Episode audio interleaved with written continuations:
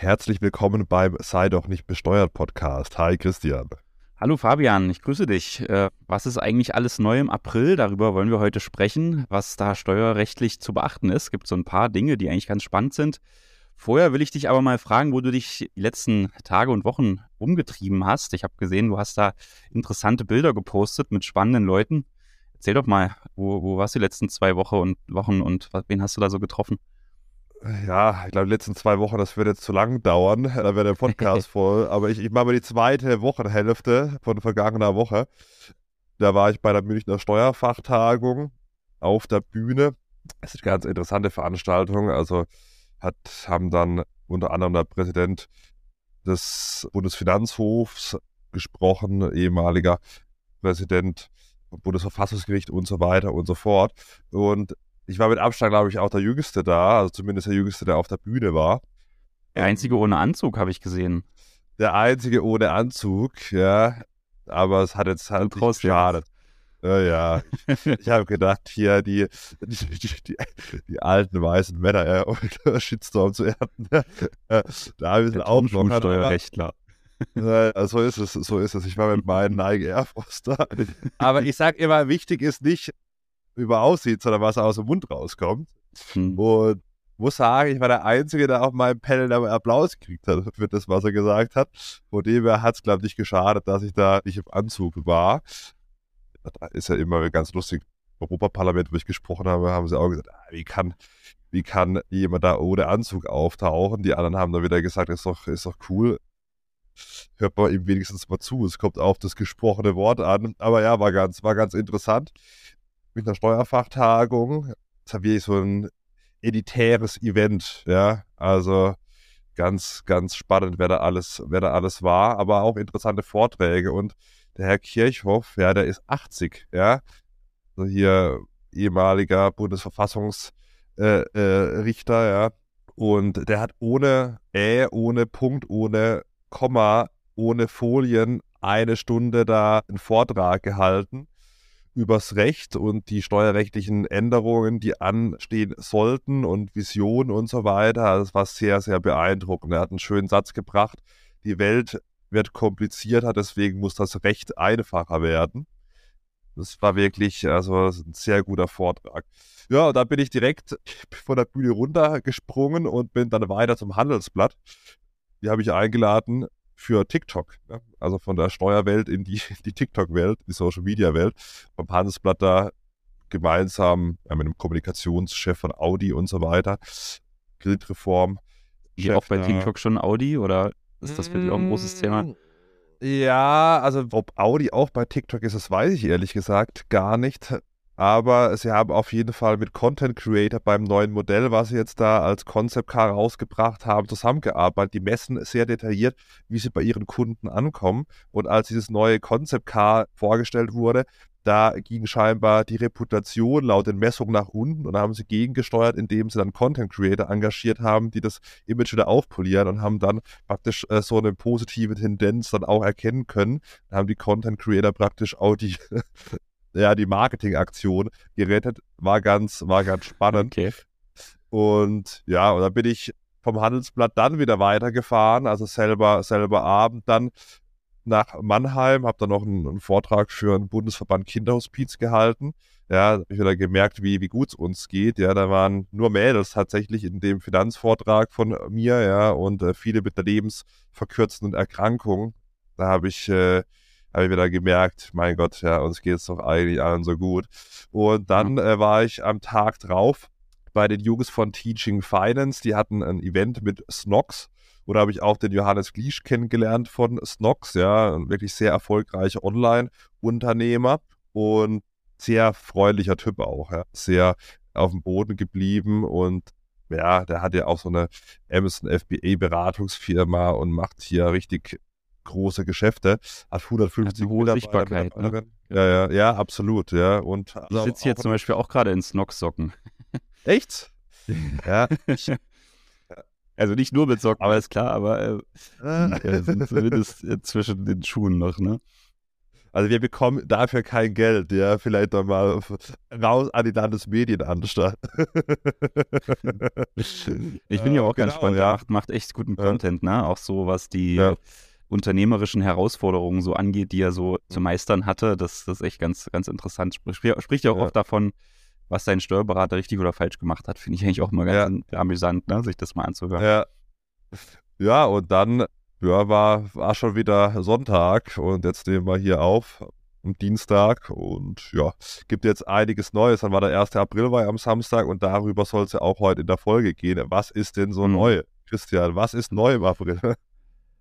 Ja, lass uns vielleicht mal mit dem, mit dem Thema anfangen, was die, den wenigsten Nutzen bringt, aber vielleicht trotzdem dem einen oder anderen auffallen wird weil die Lohnabrechnung jetzt mit dem April, die, da wird man dann feststellen, dass das Nettogehalt, also wenn sonst alles gleich geblieben ist, dass das Nettogehalt sich ein bisschen verändert und zwar zugunsten der, der Arbeitnehmer. Also man bekommt ein bisschen mehr Geld, aber das ist in vielen Fällen wirklich nur ganz minimal. Hast du, glaube ich, auch mal in deinem Video dargestellt. Das werden mhm. vielleicht sogar nur ein paar Cent äh, oder höchstens wenige Euro sein. Und das liegt daran, dass jetzt der äh, erhöhte Arbeitnehmerpauschbetrag berücksichtigt wird bei der Lohnabrechnung, richtig? Die, der ist jetzt auf 1230 Euro gestiegen und wird jetzt erstmalig dann von den Lohnprogrammen äh, berücksichtigt. Ja, da habe ich mich so ein bisschen in der Münchner Steuerfachtagung auch aufgeregt. Dafür gab es auch Beifall. Ja. Da hat man dann nochmal um 30 Euro den Arbeitnehmerpauschbetrag erhöht im Dezember, nachdem eigentlich im November 2022 diese ganzen Programmabläufe zur Lohnsteuerberechnung schon vom Bundesfinanzministerium bekannt gegeben worden sind. Und dann hat man den Arbeitgebern gesagt, ja gut, wir waren jetzt selbst spät dran, er müsste jetzt nicht gleich im Januar richtig abrechnen und hat also drei Monate Aufschub gegeben. Und jetzt muss es eben doch gemacht werden. Hm, ja, jetzt werden hier rückwirkend die Lohnabrechnungen korrigiert. Aber ja, die Auswirkungen sind marginal, also paar Cent pro Monat. Und ja, also man wird da nicht wahnsinnig viel mehr auf dem Konto finden. Ja, bei uns war hier dann auch ein bisschen Hektik ausgebrochen, weil wir dann das neue Update von unserem Lohnbuchhaltungsprogramm Dativ dann unbedingt haben wollten, um die, um natürlich die neuen Berechnungen vornehmen zu können. Also ja, der wenige Nutzen hat dann überall auch wieder ein bisschen Aufwand verursacht, aber so ist das eben. Ja, das zweite Thema, was da ganz interessant ist, dass der Mindestlohn mal wieder steigt, aber diesmal erstmal nur für Leiharbeiter. Der bundesweite Mindestlohn für alle Branchen liegt ja bei 12 Euro. Und für Leiharbeiter liegt er jetzt bei mindestens 13 Euro. Also in dieser Branche gilt dann noch ein, ein höherer Mindestlohn. Und ja, das wollen wir mal vielleicht kurz sagen, was das dann bedeutet, wenn man Vollzeit arbeitet. Ich habe es hier mal aufgeschrieben. Wenn man jetzt mit den 13 Euro Vollzeit arbeitet, bekommt man dann einen Bruttoverdienst von 2253 Euro. Und das sind dann netto so im, im Standardfall 1612,20 Euro. Hm. Hm. Das ist schon, schon Wahnsinn, ja. Und das ist ja die, das ist ja über dem normalen Mindestlohn von 12 Euro. Das heißt, wenn man jetzt kein Leiharbeiter ist hat, und im Mindestlohn arbeitet, dann hat man noch weniger als diese 1600 Euro netto raus. Das ist wirklich, also schon wahnsinnig mit dem Vollzeitgehalt, ja. Also je nachdem, wo man lebt, ja. Christian, bei dir, Sachsen-Anhalt geht das vielleicht noch. Aber wenn du hier in, in Freiburg wohnst oder, oder eine neue Mietwohnung brauchst, ja, pff, schwierig, ja. Das hart, ja. Zumindest wenn du Single bist. Gut, also. aber dann gibt es ja eine tolle Sache, die vielleicht da so ein bisschen für einen Ausgleich sorgt. Jetzt konnte man ja auch überall lesen, dass man jetzt das 49-Euro-Ticket oder Deutschland-Ticket kaufen kann. Und man kann ja vielleicht auch überlegen, gerade wenn man jetzt nur ein geringeres Gehalt hat, dass man da vielleicht noch ein bisschen Steuern optimiert im Zusammenhang mit diesem 49-Euro-Ticket. Mhm da gibt es echt viele Möglichkeiten, die sollten wir echt mal beleuchten. Vielleicht vorab nochmal, was ist eigentlich das Deutschland-Ticket? Wir haben ja da schon drüber diskutiert, früher mal mit diesem 9-Euro-Ticket, ja, was es letztes Jahr gab, ja. Und jetzt wurde das Ganze eben erweitert mit einem 49-Euro-Ticket umgewandelt, was dann jetzt auch langfristig gelten soll. Damit kann man dann also ab, ab Mai im öffentlichen Personennahverkehr deutschlandweit fahren, wenn man einmal das Ticket kauft. Und es kann schon gekauft werden jetzt seit diesem Montag und ja, gilt für alle, ja, eigentlich alle Verkehrsmittel außer dem ICE. Ja, ja ich weiß gar nicht, eigentlich, ne? ja, ist, ist, ist, der I, ist der IC drin? Also, ich glaube nicht. Ich, ich meine, ja. das ist ja dann auch Fernverkehr, ne? Das, das, da geht es, glaube ich, nicht. Ich meine, gut, ist jetzt die Frage, ich habe jetzt gesagt, schade, aber dann wäre das natürlich wieder so, ja. so eine Sylt-Situation, ne, wo dann wahrscheinlich ja, ja. diese, diese Züge da ja. völlig überflutet werden. Die sind ja jetzt schon teilweise richtig voll. Ich habe das schon mehrfach erlebt, dass man irgendwie aussteigen musste, weil der ICE zu voll war oder so. So, das, ja. Ich habe, ich habe. Spricht eigentlich dafür, auch, dass die Preise eher höher sein müssten, ne? Weil wenn es zu. Also ich hab, bin, ich bin ja jetzt oft, letzte Woche, ich bin da von Freiburg nach München mit dem ICE, von München nach Düsseldorf, von Düsseldorf nach Mannheim und von Mannheim wieder nach Freiburg, alles in vier Tagen. Und musste mich dann noch anscheißen lassen, als ich dann in dem vollen Zug gemeint habe, ich habe hier einen Platz reserviert. Und dann musste ich mich noch anscheißen lassen, praktisch, warum ich jetzt da unbedingt in den Zug einsteigen musste, ungefähr. ja gut, sagen wir so, einer von uns beiden hat einen Platz reserviert und sie sind es halt nicht. Also, und die Tickets sind schon teuer. Also, wenn man jetzt, äh, vor allem, das war, ich oute mich jetzt mal, ich war, war als erste Klasse, ja, dass man, dass man auch einigermaßen was arbeiten kann. Gern auch im Einzelsitz, ja. Und das war schon Wahnsinn, ja. Erste Klasse, proppe voll, ja auch relativ teuer, muss ich sagen. Ja, und trotzdem sind die Züge wirklich, also mehr als voll. Und wenn man jetzt klar das 49-Euro-Ticket noch für ein ICE hätte, dann wäre sie noch voller. Also ja. von dem her, ja. Und vielleicht da auch noch ein, ein Fun-Fact, ja, das habe ich euch auch mal gepostet. Die Bahn macht 5 Millionen Euro Schulden, aber jetzt hört man sich sagen, ja, geht ja noch, pro Tag. Ja, so. der, der, der, der Rechnungshof ja, hat neulich das mal wirklich äh, angemerkt, ja, irgendwie, glaube, 30 Milliarden Schulden wurden jetzt aufgebaut und der hat das wirklich als, als Existenzbedrohung für das Unternehmen mhm. und sagen wir die Eisenbahn mhm. genannt. Also das ist schon Wahnsinn. Ja. Das ist echt ein, echt ein komplexes Thema. Da weiß man immer gar nicht, was jetzt die richtige Lösung sein soll. Ne? Da gab es ja mal Bemühungen, die, das, die Bahn auch zu privatisieren, was natürlich prinzipiell vielleicht immer ein guter Schritt ist. Viele sagen ja, es ist genau deswegen so schlecht geworden. Also keine Ahnung. Das ist wirklich, glaube ich, auch schwierig, da zu sagen, ja. in welche Richtung soll es gehen. Ich glaube halt mit diesem 49-Euro-Ticket das ist ja auch eine Herausforderung. Also letztendlich führen ja da auch den Persön öffentlichen Personennahverkehr ganz viele verschiedene Unternehmen jetzt letztendlich durch und irgendwie müssen ja diese Einnahmen aus den 49-Euro-Tickets dann auch auf diese einzelnen Unternehmen verteilt werden. Das stelle ich mir schon herausfordernd vor, da wirklich einen guten Verteilungsschlüssel zu finden und dass natürlich dann auch irgendwo da noch ein Anreiz da bleibt, eine gute Leistung äh, zu erbringen, um vielleicht viele Fahrgäste zu gewinnen das, wenn, wenn das natürlich wegfällt, dann wird natürlich die Qualität auch immer schlechter. Ne? Also ja, äh, Bahn ist auf jeden Fall ein ja, ne? Thema. Ich habe schon überlegt, ja, aber ich, ich ehrlich gesagt fahre ich halt nicht so oft jetzt mit dem, also ich fahre dann, wenn auch irgendwie ICE oder sowas oder höchstens mal zum ja. Flughafen mit der Regionalbahn und oder in den Privatjet zu steigen. ja, so weit bin ich da nicht, aber das lohnt, das lohnt sich dann halt für mich eigentlich nicht.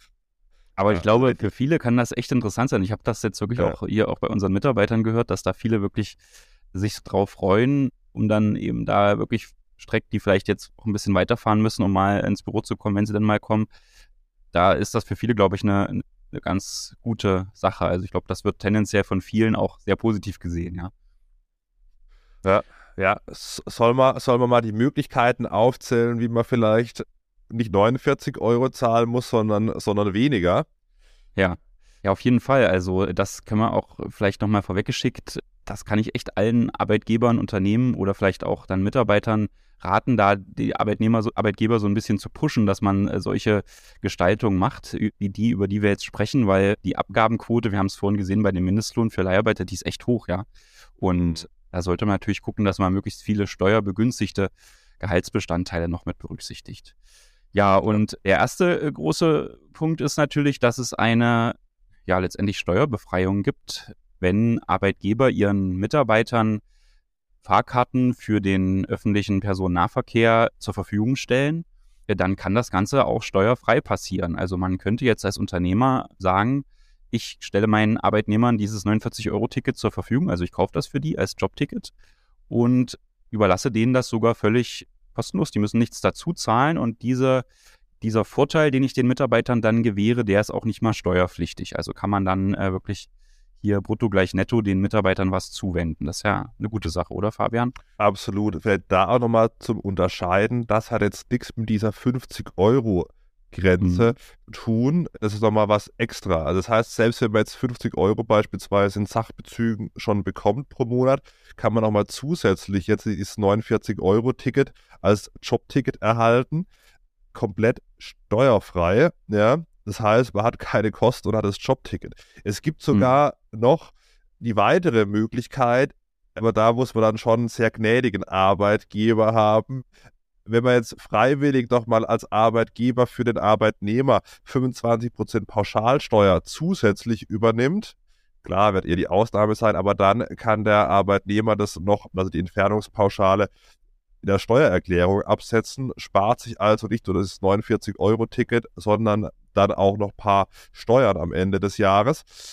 Also, das ist eine sehr gute Option, weil bis ich mal 49 Euro, sag ich mal, netto ausgegeben habe, im Extrembeispiel eben habe ich da gar keine Kosten, plus habe noch eine Steuerersparnis. Da kann man schon sehr gut gestalten. Das bringt wirklich monatlich ordentlich mehr Nettogehalt. Mhm. Und der also der, der Fall, in dem der, das Unternehmen jetzt dieses Jobticket wirklich äh, steuerfrei gewähren kann, da ist eben die Bedingung, dass es zusätzlich zum sowieso geschuldeten Arbeitslohn gewährt wird. Das heißt, das wäre dann wie so eine Art Gehaltserhöhung. Äh, und da muss man natürlich dann äh, gut verhandeln, dass man sagt, ich möchte jetzt zu dem Geld, was ich bisher schon bekomme, auch noch das 49-Euro-Ticket, ist halt dann wie eine Gehaltserhöhung, die dann aber eben steuerfrei ankommt.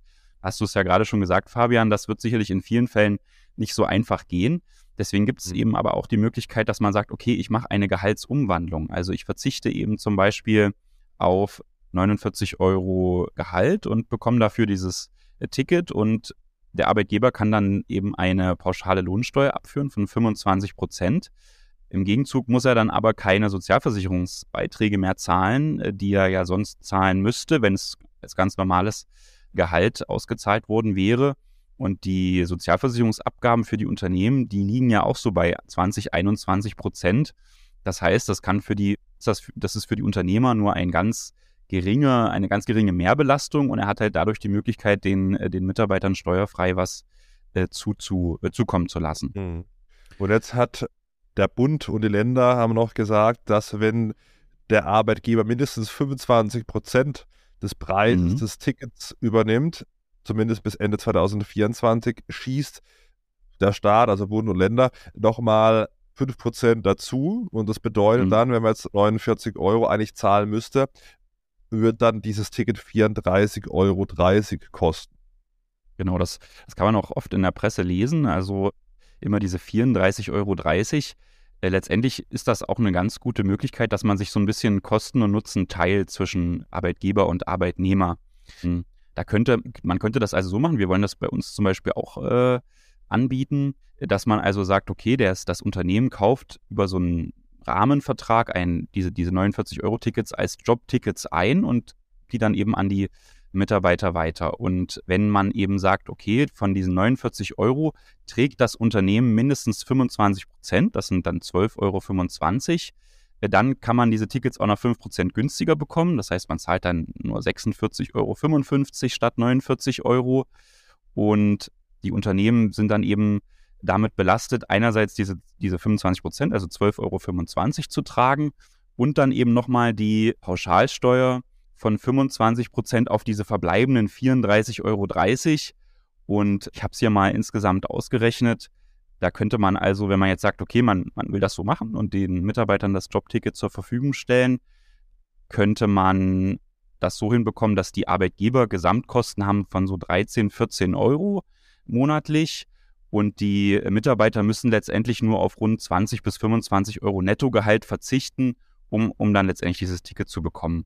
Ja, sind jetzt irgendwie am Ende kleine Zahlen, aber wenn du das mit 100 Mitarbeitern machst, hast du natürlich schon große Vorteile, die du da erzielen kannst und natürlich so eine gewisse Bindung vielleicht auch der Mitarbeiter an das Unternehmen, dass man dann, weil man eben so, so einen Vorteil bekommt, ne? Und mhm. äh, ich habe das tatsächlich auch schon in, in Gehalts- oder Bewerbungsgesprächen erlebt. Da habe ich teilweise mit Steuerberatern über sehr hohe Gehälter verhandelt. Und am Ende ist es mhm. daran gescheitert, dass ich irgendwie keinen Essenszuschuss äh, noch drauflegen wollte, der dann irgendwie sechs Euro am Tag bringt. Also ich glaube, in vielen Fällen ist es wirklich so, dass so eine Benefits dann bei den Mitarbeitern einen hohen Mehrwert haben, zumindest so aus meiner Erfahrung. Deswegen ja. finde ich das auch ganz spannend. Absolut, ja.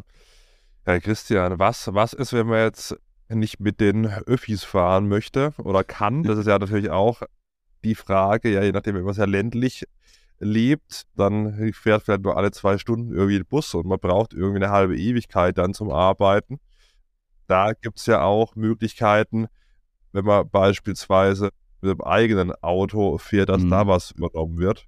Ja, also das ist ganz interessant. Wir haben jetzt hier über diese Steuerbefreiung, die steht im Paragraphen 3 Nummer 15 im Einkommensteuergesetz äh, gesprochen und die lässt es eben zu, dass Fahrtkosten für die Arbeitnehmer letztendlich steuerfrei erstattet werden. Aber eben unter engen Bedingungen. Letztendlich darf das nur der öffentliche Personennahverkehr sein, Linienverkehr und am besten nur so Strecken zwischen, die nicht mehr als 50 Kilometer ausmachen.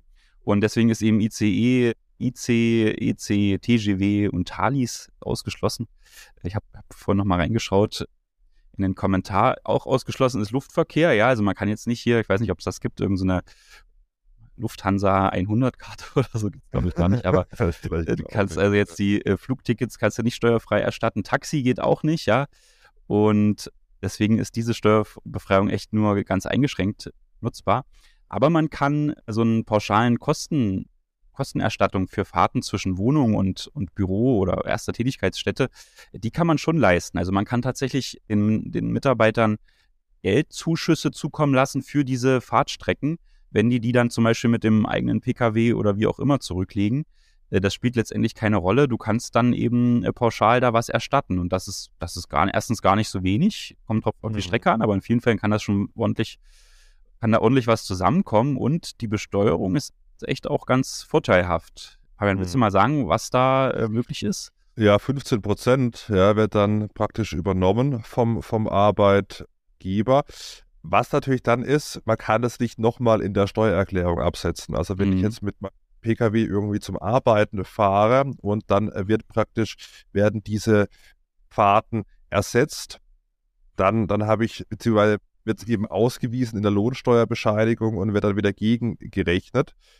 Also hm, ja, mit 15 Prozent wird das dann pauschaliert. Ja, aber die Frage ist ja auch was, ne? Also die, wie viel kann man da eigentlich erstatten? Und letztendlich kannst du halt die, diese Entfernungspauschale, also das heißt 30 mhm. Cent je Kilometer Wegstrecke zwischen dem Wohnort und eben der ersten Tätigkeitsstätte, also dem Büro oder der, dem Betrieb, an dem man arbeitet, 30 Cent pro Kilometer kann man erstatten pro Tag, den man im Monat dann fährt, ja.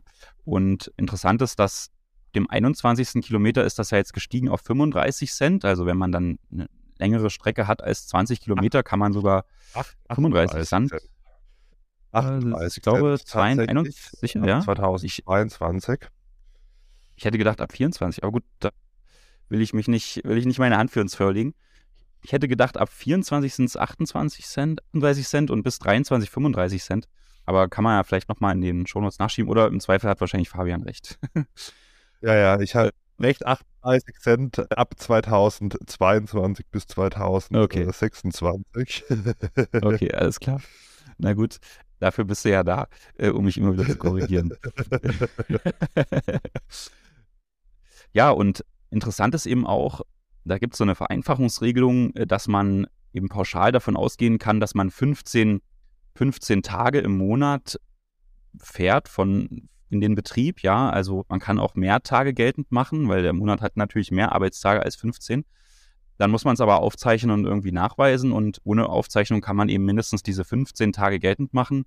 Und äh, da kommen jetzt zum Beispiel, wenn man jetzt 20 Kilometer fährt, kommen da zusammen, kommen da 90 Euro im Monat zusammen. Ne? Das ist natürlich jetzt, kann man sich drüber streiten, ob das viel oder wenig ist.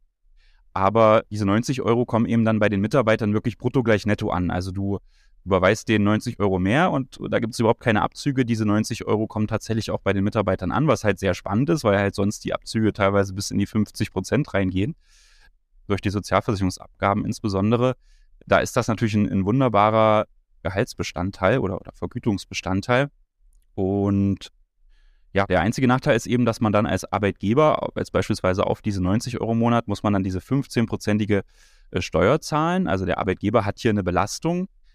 Aber eigentlich ist diese Belastung auch gar nicht so schlimm, weil ansonsten hätte er einfach so die 90 Euro als Gehalt bezahlt. Ne? hätte es natürlich einerseits die ganzen hohen Abzüge gegeben für den Arbeitnehmer, aber auch der Arbeitgeber hätte dann natürlich immer diesen, der muss ja auch Anteile an den Sozialversicherungsbeiträgen zahlen, nämlich rund 20 Prozent.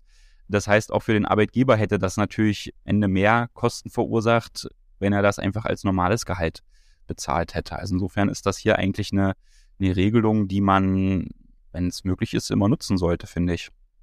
Mhm. Ja, absolut. Ja. ja.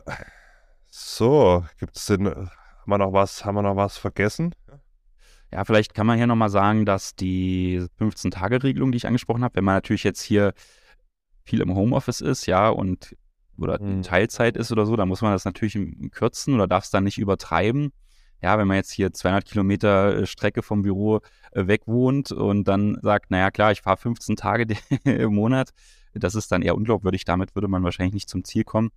Da muss man dann natürlich so eine, so eine gewisse Kürzung vornehmen und diese Sache muss auch ähm, zusätzlich zum Arbeitslohn erfolgen. Ne? Also man kann jetzt nicht sagen, ach cool, das habe ich jetzt gehört, dann gehe ich mal zu meinem Chef und sage jetzt, wir machen noch eine Umwandlung. Ich verzichte auf diese 90 Euro Gehalt und dafür kriege ich jetzt diesen, diesen Fahrtkostenzuschuss. Das funktioniert nicht. Also es muss wirklich zusätzlich gewährt werden zu dem Gehalt, was man immer bekommt.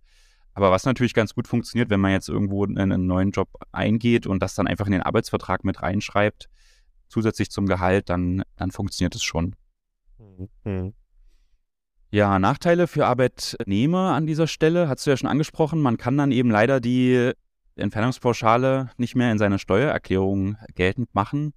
Das ist aber eigentlich gar nicht so schlimm, weil wenn man jetzt mal hier bei diesen 90 Euro bleibt, wenn man jetzt also wirklich 90 Euro zusätzlich äh, vom Arbeitgeber bekommt, das sind ja dann im Jahr 1080 Euro. Mhm. Und Fabian, diese 1080 ja. Euro, die wirken sich ja in der Steuererklärung eigentlich nur sehr, sehr gering aus.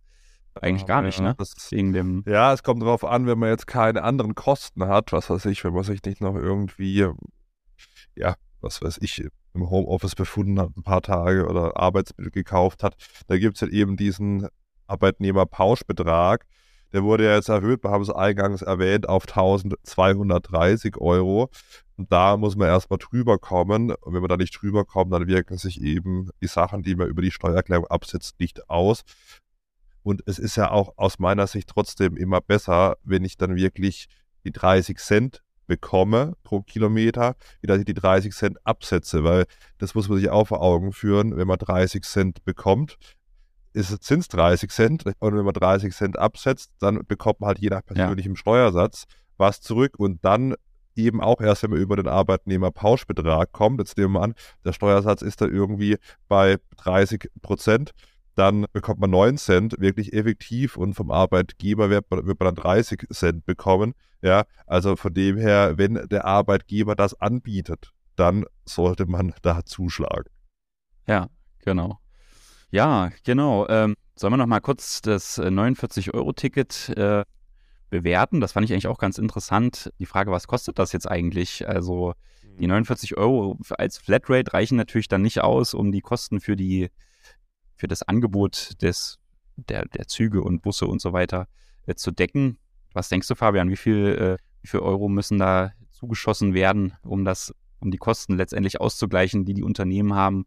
Und um die Fahrgäste dann abzuwickeln oder zu befördern. Kommst du wieder eine Schätzfragen. Eine Milliarde wird es wahrscheinlich sein, ne? Also ich habe gelesen, dass, dass der Bund wohl anderthalb Milliarden Euro äh, zuschießen muss und die Länder auch nochmal so viel, also drei Milliarden dann wohl. Ist schon ganz schön teuer, ne? Das, das muss man sich, glaube ich, immer so ein bisschen vor Augen führen. Und was halt auch interessant ist, man kann ja dann irgendwie das Argument bringen, naja, es tut ja auch was für den Umweltschutz, dass eben viele dann das vielleicht das Auto oder den Privatjet stehen lassen und, und stattdessen mit der, mit der Bahn fahren. Aber da gibt es wohl auch Schätzungen, dass durch dieses Ticket dann letztendlich ein bis zwei Millionen Tonnen CO2 eingespart werden können. Das klingt jetzt erstmal viel, ist natürlich gut.